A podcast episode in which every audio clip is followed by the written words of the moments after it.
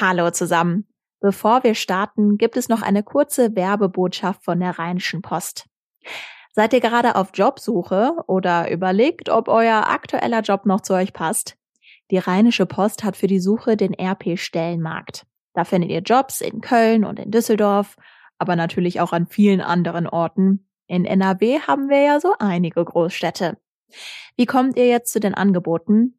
Gebt einfach rp-stellmarkt.de in euren Browser ein und dann geht's los. Viel Erfolg bei der Jobsuche. Und jetzt starten wir mit dem Aufwacher.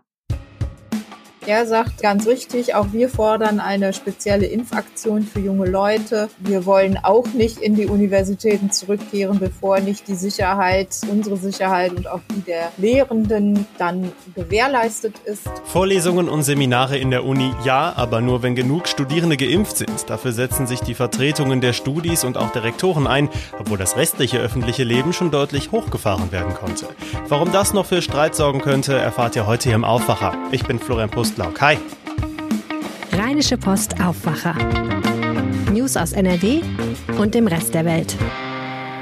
Zu Beginn erstmal noch der Hinweis, wie ihr uns erreichen könnt. Für euer Feedback, für eure Fragen, für eure Rückmeldungen. Das geht immer am besten per Mail. Schickt einfach was an aufwacher.rp-online.de. Darüber freuen wir uns natürlich genauso, äh, wie wenn ihr uns abonniert im Portal eures Vertrauens, wenn ihr die Folge teilt und uns weiterempfehlt. Das freut uns natürlich ganz besonders. Es sind Sommerferien in NRW und auch die Diskussionen um Corona-Maßnahmen an den Schulen atmen gerade ein bisschen durch. Was daneben aber trotzdem ziemlich untergeht, ist die Situation an den Unis. Hunderttausende Studierende sind aktuell in der Prüfungsphase, aber größtenteils weiter per Remote. Präsenz bleibt die Ausnahme. Darüber spreche ich jetzt mit Kirsten Bialdiga von der Rheinischen Post. Hi. Hallo. Du hast dich an die Landesrektorenkonferenz gestern gewandt und da ging es schon um das Wintersemester, was ja im Oktober beginnt. Kehren dann die Vorlesungen zurück? Ja, die Frage ist nicht so leicht zu beantworten, wie sie zu stellen ist. Also die Hochschulrektoren haben sich da jetzt auf eine Linie geeinigt und ihre Maßstäbe genannt gegenüber unserer Redaktion. Und zwar haben sie gesagt, vollen Präsenzbetrieb an den Unis kann es nur geben, wenn 80 Prozent der Studierenden und der Mitarbeiter an den Universitäten geimpft sind. 80 Prozent ist ja ziemlich viel, wenn wir uns mal anschauen, wie hoch die Impfquote in der allgemeinen Bevölkerung ist. Die ist ja im Moment so bei etwas über 40 Prozent, also 60 Prozent sind noch ungeimpft. Wie du schon sagtest, im Herbst beginnt das Wintersemester, also im Oktober. Da bleibt nicht mehr viel Zeit. Also sie sagen aber auch nicht, die Unis bleiben zu. Also das wäre dann auch der falsche Schluss. Die Rektoren sagen dann aber, wenn nicht die 80 Prozent erreicht werden, dann können wir auch nur anteilig Präsenzlehre stattfinden lassen. Sie haben dafür auch eine Begründung. Und der Professor Lambert Koch, das ist der jetzige Vorsitzende der Landesrektorenkonferenz, sagte uns, dass eben die Abstandsregeln dann weiter eingehalten werden müssen, wenn nicht 80 Prozent geimpft sind. Und das wiederum heißt, dass die Uni, die haben ja auch nur begrenzte Raumkapazitäten, dass die Raumkapazitäten dafür nicht ausreichen, dann alle Studierenden aufzunehmen in den Hörsälen und Seminarräumen und dann kann man eben auch nur anteilig Präsenzlehre stattfinden lassen. So ist die Argumentationslinie. Ja, du sagst es, die Impfquote von 80 Prozent, das klingt jetzt erstmal utopisch. Wir haben ja schon zuletzt gehört, dass selbst an den 70 Prozent gezweifelt wird, zumindest was die Gesamtbevölkerung angeht. Passend dazu wird jetzt aber heute an der Heine-Uni in Düsseldorf ein Pop-up-Impfzentrum eröffnet auf dem Campus Campus wird geimpft. Ist das vielleicht auch so eine Lösung, um gerade was das Personal und die Studierenden angeht, doch ein bisschen mehr zu erreichen als der Rest der Bevölkerung? Ja, das ist tatsächlich auch ein Modell, das sich die Landesrektorenkonferenz so vorstellt. Also sie sagen, wir brauchen jetzt dringend, damit wir das überhaupt noch schaffen können. Wir haben ja jetzt schon Juli und Abstand zwischen Erst- und Zweitimpfung, je nachdem, sind ja immer ein paar Wochen. Also damit wir das überhaupt noch schaffen können, müssen wir jetzt bis Ende Juli anfangen mit dem Impfen und eigentlich muss dann schon jeder ein Impfangebot bekommen haben. Da sind eben solche mobilen Impfangebote ganz im Sinne der Herren und wahrscheinlich auch wenigen Damen Rektoren. Er möchte das gerne forcieren und er sagt auch, der Herr Professor Dr. Koch, dass man auch eben diese Sonderkontingente für Studierende bereithalten muss. Er verweist auch auf Bundesländer wie Baden-Württemberg äh, oder Rheinland-Pfalz oder Bayern, wo das alles schon läuft und anscheinend auch gut funktioniert. Also es drohen weitere Einschränkungen, was den Uni-Alltag angeht, äh, bei uns hier in NRW. Was sagen denn die Vertretungen der Studis dazu? Es gibt ja an jeder Uni den AStA. Ja, genau. Äh, und es gibt dann auch eine übergeordnete Organisation, die Landesasten, und die begrüßen das und die sagen, ja, eine hohe Impfquote ist auch aus unserer Sicht die Grundvoraussetzung für die Wiedereröffnung der Hochschulen. Ich habe mit dem Koordinator gesprochen, Tobias Zorn, und der sagt ganz richtig, auch wir fordern eine spezielle Impfaktion für junge Leute. Wir wollen auch nicht in die Universitäten zurückkehren, bevor nicht die Sicherheit, unsere Sicherheit und auch die der Lehrenden dann gewährleistet ist. Und sonst muss man andere Lösungen finden. Und da machen sie auch Vorschläge und sagen, Großveranstaltungen sollen weiter online stattfinden, wenn eben die Impfquote von 80 Prozent nicht erreicht wird und die Seminare sollen dann auch nicht mit voller Personenzahl stattfinden. Und es sollte auch möglichst Luftfilter geben. Jetzt passt das aus meiner Sicht nicht so ganz zu den restlichen Diskussionen aktuell in NRW, was die Corona-Beschränkungen angeht. Stichwort Inzidenzstufe Null und viele Lockerungen. Ähm, ist das vielleicht auch so ein bisschen das Signal an die Landesregierung, jetzt weiter strikt auf Corona zu schauen und nicht das gleiche Spiel, was zum Beispiel mit den Schulen getrieben wird, jetzt auch mit den Unis weiterzutreiben? Das, das ist sicher ähm, auch ein bisschen der Hintergrund. Es laufen gerade Gespräche der Landesrektorenkonferenz mit der Wissenschaftsministerin Isabel Pfeiffer-Pönsken.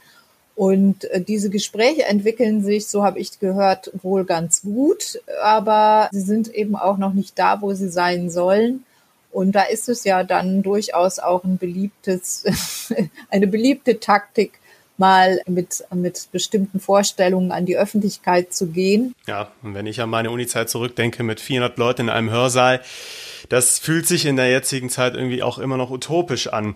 Jetzt sind die Pandemiefolgen aber auch für die Studierenden ja sehr heftig. Also ich bin froh, durch zu sein mit der Uni. Der komplette soziale Aspekt ist ja weggefallen zwischenzeitlich und das ist total wichtig im Unileben, finde ich. Müssen wir da auch mehr übersprechen, was das für Folgen hat für die jungen Menschen an der Uni, auch für die Inhalte der Lehre und insgesamt die Entwicklung? Es betrifft ja nicht nur Schulkinder, dass die da einen gewissen Rückstand jetzt haben.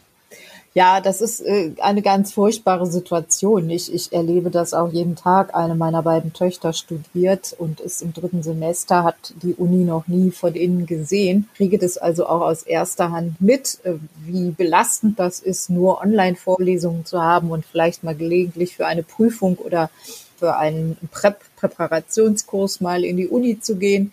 Das sind schon Belastungen, die wir da den jungen Leuten abverlangen. Und ich bin mir nicht sicher, ob man da tatsächlich dann so viel strengere Maßstäbe anlegen sollte, als man es in der Gastronomie tut oder auf der anderen Seite ja auch inzwischen in Clubs. Also wir haben ja die Clubs geöffnet in Nordrhein-Westfalen, zumindest in den Kommunen mit einer Inzidenz unter zehn. Und die Universitäten sind nahezu komplett leer. Da denke ich, da könnte ein bisschen mehr Fantasie ist da schon gefragt, als nur zu sagen, die Studenten müssen sich jetzt möglichst schnell impfen lassen und sonst können wir eben keine ähm, Lehre in Präsenz stattfinden lassen. Also ich, ich überspitze das jetzt bewusst, ganz so hat es ja äh, die Landesrektorenkonferenz nicht gesagt, aber es geht ja in die Richtung. Und ich denke, da gibt es schon noch die Möglichkeit, vielleicht auch eine Art von Wechselvorlesung oder dass, dass die Studierenden dann eben jede zweite Woche in die Vorlesung kommen und dass bestimmte Seminare mit äh, kleinerer Teilnehmerzahl, die es ja auch gibt, dass die dann auf jeden Fall stattfinden können. Ich hoffe nur auch, äh, wie du sagst, für die Studierenden, dass sie ganz schnell die Möglichkeit haben, ein bisschen normaleres Studen Studentenleben mal äh, zu erfahren überhaupt oder wieder zu erlangen, je nachdem, wo sie sich gerade im Studium dann schon befinden. Vielen Dank, Kirsten Bialdiga. Gerne. Die Milliardäre liefern sich aktuell ein Rennen, na klar, um den Weltraumtourismus. Ihr habt es bestimmt mitbekommen. Der britische Milliardär Richard Branson hat gerade neun Tage vor Amazon-Gründer Jeff Bezos den Flug ins All angetreten. Und nicht nur in den USA, auch bei uns in NRW wird in diesen Tagen übers Weltall diskutiert. Wir haben es schon gestern im Aufwacher hier angekündigt. Die Bundeswehr hat im beschaulichen Üdem ihr Weltraumkommando aufgestellt. Mein Kollege Gregor Mainz ist dorthin gefahren und kann uns jetzt von seinen Eindrücken berichten. Hi. Hallo. Du bist jetzt nicht direkt mitgeflogen ins All, klingst trotzdem ein bisschen hallig, das bitten wir natürlich zu entschuldigen. Sag mal, Gregor, äh, ja, wie sah es denn da aus? Was hast du gesehen? Wurde da auch direkt was ins All gefeuert? also es, es gibt da auf dem Flur dieses Weltraumlagezentrums gibt es tatsächlich eine Rakete, es ist aber nur das Modell einer Ariadne-Rakete. Ähm, wirklich gefeuert wird da nichts. Und jetzt sieht es dort so aus, dass man in Räume kommt, abgedunkelt sind, mit dem Hinweis darauf, äh, ja, im Weltraum ist es ja auch dunkel, ähm, abgedunkelt und ganz viele Computerbildschirme sind da. Und da drehen sich dann äh, ganz viele Modelle der Erde, um die dann viele tausend kleine rote Pünktchen sich drehen, die alle einen Satelliten darstellen. Weltraumkommando klingt für mich jetzt ein bisschen abgespaced. Erinnert einige vielleicht auch an Star Trek, Star Wars und sowas. Wie abgespaced ist denn die Arbeit des Kommandos wirklich? Also man bewegt sich natürlich im Space, also im Weltraum und äh, man hat es da wirklich mit unvorstellbaren Dimensionen zu tun, auch mit physikalischen Phänomenen. Also wenn man da versucht, einen Satelliten abzubremsen, damit er einem anderen ausweichen kann, dann muss man vorher berechnen, äh, dass er auch seine Höhe verändert. Wir haben es da mit, mit Annäherungsgeschwindigkeiten zwischen verschiedenen Weltraumobjekten von 15 Kilometern in der Sekunde zu tun. Also man bewegt sich da wirklich in Dimensionen, die wir aus diesen äh, Star Wars äh, Reihen noch kennen bezogen auf andere Beobachtungsobjekte, die dann im interstellaren Raum zwischengeparkt sind, ist das schon eine, sagen wir, eine spacige Vorstellung. Was muss das Weltraumkommando denn da genau machen? Also klar, du hast schon gesagt, dass Satelliten, andere Satelliten ausweichen müssen. Das gehört zum Beispiel schon dazu. Also erstmal sind sie äh, absolut defensiv aufgestellt. Sie machen ein Lagebild, das möglichst genau ist, ist kompliziert genug. Bis jetzt sind ungefähr 30.000 Objekte, die da rund um die Erde kreisen und die alle einander gefährlich werden können, beziehungsweise wo man dann auch befürchten muss, dass feindliche Handlungen vorgenommen werden, um irgendwelche Satelliten auszuschalten. Aber natürlich ist es eine Weiterentwicklung. Das Weltraumlagezentrum ist letzten September in Udem in den Dienst gestellt worden. Und jetzt haben wir eben das Weltraumkommando. Man macht sich da schon Gedanken, wie man auf welche Szenarien reagiert. Einstweilen natürlich im Verbund mit den Partnernationen, die auch über offensive Fähigkeiten verfügen. Die Bundeswehr sagt, wir treten erst einmal ganz defensiv auf. Das niederrheinische Udem, ich habe mal nachgeschaut, hat gerade mal 8000 Einwohner ziemlich übersichtlich für den Standort des Weltraumlagezentrums oder auch des Weltraumkommandos. Warum sitzen die genau da? Also das hat äh, vor ungefähr zehn Jahren mit einer Handvoll von Mitarbeitern begonnen, sowohl von der Bundeswehr als auch vom Deutschen Zentrum für Luft- und Raumfahrt. Ähm, das hat sich dann weiterentwickelt. Die waren lange Zeit natürlich äh, angedockt an das dort befindliche NATO-Zentrum, das den, den ganzen Luftverkehr in Nordeuropa überwacht. Und da lag das schon nahe, dass man eben sozusagen vom Luftverkehr ein paar hundert Kilometer weiter nach oben schaut. Und so ist das dann entstanden. Okay, bringt das denn auch wirtschaftlich irgendetwas für die Gemeinde, für den Niederrhein oder für ganz NRW? Oder kommen da jetzt sowieso nur die krassesten Weltraumexperten hin und das war's dann auch schon? Naja, also erstmal ist angedacht, dass die von derzeit 80 Dienstposten in den nächsten Jahren auf 250 Dienstposten ähm, aufwachsen. Das sind also nicht nur irgendwelche Trackies, sondern da sind sehr viele Informatiker dabei. Also sehr viele, die man braucht, um ganz komplizierte Dinge zu berechnen. Die Bundeswehr hat in den Standort allein 40 Millionen investiert. Und dann muss man noch eines sehen, zusammen mit anderen Standorten, die da dazugeschaltet sind, kann man sagen. Also in Koblenz und auch in Rheinbach entsteht an der Rheinschiene so etwas wie so, so eine Art Weltraumbahnhof für relevante Informationen, und zwar in die eine wie in die andere Richtung. Und das ist schon ziemlich attraktiv für NRW. Vielen Dank, Gregor Mainz. Gerne. Mehr dazu findet ihr natürlich über RP Online. Und jetzt die Meldungen aus Düsseldorf von meinen Kollegen von Antenne Düsseldorf. Hi. Hallo Florian, wir schauen auf die Unfälle im letzten Jahr, dann geht es um die aktuelle Lage in der Gastrobranche hier in Düsseldorf und zuletzt ist Ermittlern die Festnahme von Oldtimer-Dieben gelungen. In Düsseldorf hat es im letzten Jahr weniger Unfälle gegeben als im Vorjahr. Das geht aus dem aktuellen Unfallatlas hervor, den IT NRW veröffentlicht hat. Demnach gab es letztes Jahr insgesamt rund 2800 schwere Verkehrsunfälle, 325 weniger als 2019. Die StatistikerInnen führen das auf Corona zurück. Weil mehr Leute von zu Hause aus gearbeitet haben, war auf den Straßen weniger los.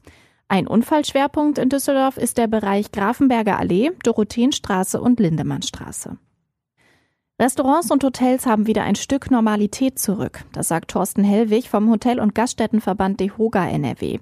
Dass sie wieder öffnen durften, sei gut und wichtig. Allerdings fehlten weiterhin viele Mitarbeitende, so Helwig. Wir haben gespiegelt bekommen, dass viele Lust hätten, wieder in Restaurants, Kneipen, Diskotheken zu arbeiten, aber die Offenbleibeperspektive, die ist ihnen zu unsicher. Deswegen ist für uns die Offenbleibeperspektive wichtiger denn je. Erst wenn sicher sei, dass die Betriebe auch im Herbst und Winter geöffnet sein können, würden viele wieder zurückkommen wollen.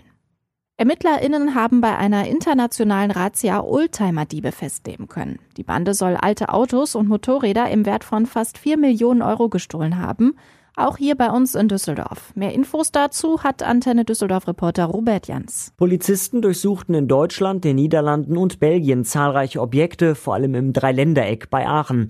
Hintergrund des Großeinsatzes sind Ermittlungen wegen gewerbs- und bandenmäßigen Diebstahls. Fünf Tatverdächtige wurden festgenommen.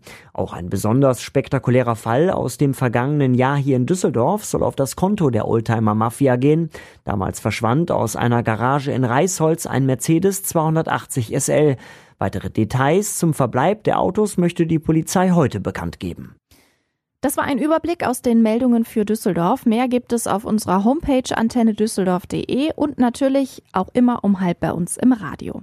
Ich bin Alina Lierz und wünsche euch einen schönen Mittwoch. Und das wird heute auch noch wichtig. Die EU will ihre Treibhausgase bis 2030 um mindestens 55 Prozent unter den Wert von 1990 bringen. Die Kommission präsentiert heute das Paket Fit for 55 und stellt so die geplanten Maßnahmen dafür vor. Das hat natürlich auch direkte Auswirkungen auf den Klimaschutz hier in NRW. In Hagen ist vor einer Woche ein Mann in einer Autowerkstatt getötet worden. Die Hintergründe waren bislang unklar. Vor dem Tod hatte das Opfer noch selbst die Polizei alarmiert und von einem Überfall gesprochen. Heute wollen Polizei und Staatsanwaltschaft weitere Details dazu bekannt geben. Und noch eine Pressekonferenz der Polizei ist für heute angesetzt, und zwar in Düsseldorf. Und es geht um Oldtimer-Diebe. Gestern hatte es eine internationale Razzia gegeben. Es geht um Diebstahl von alten Fahrzeugen in Millionenwerthöhe. Die Bande war wohl auch in den Niederlanden und in Belgien aktiv. Das Wetter bleibt sehr ungemütlich. In ganz NRW kann es immer wieder regnen. Teilweise wird auch vor schwerem Dauerregen gewarnt. Auch Gewitter können sich dann bilden bei 19 bis 23 Grad. Die restliche Woche über ändert sich nur wenig. Richtung Wochenende sieht es aber ganz gut aus. Es wird dann wärmer und die Sonne kommt hoffentlich etwas mehr raus. Bis dahin bleibt es aber erstmal weiter fies. Das war der Aufwacher für Mittwoch, den 14. Juli. Ich wünsche euch jetzt noch einen schönen Tag. Ich bin Florian Pustlauk. Ciao. Mehr Nachrichten aus NRW gibt's jederzeit auf RP Online. rp-online.de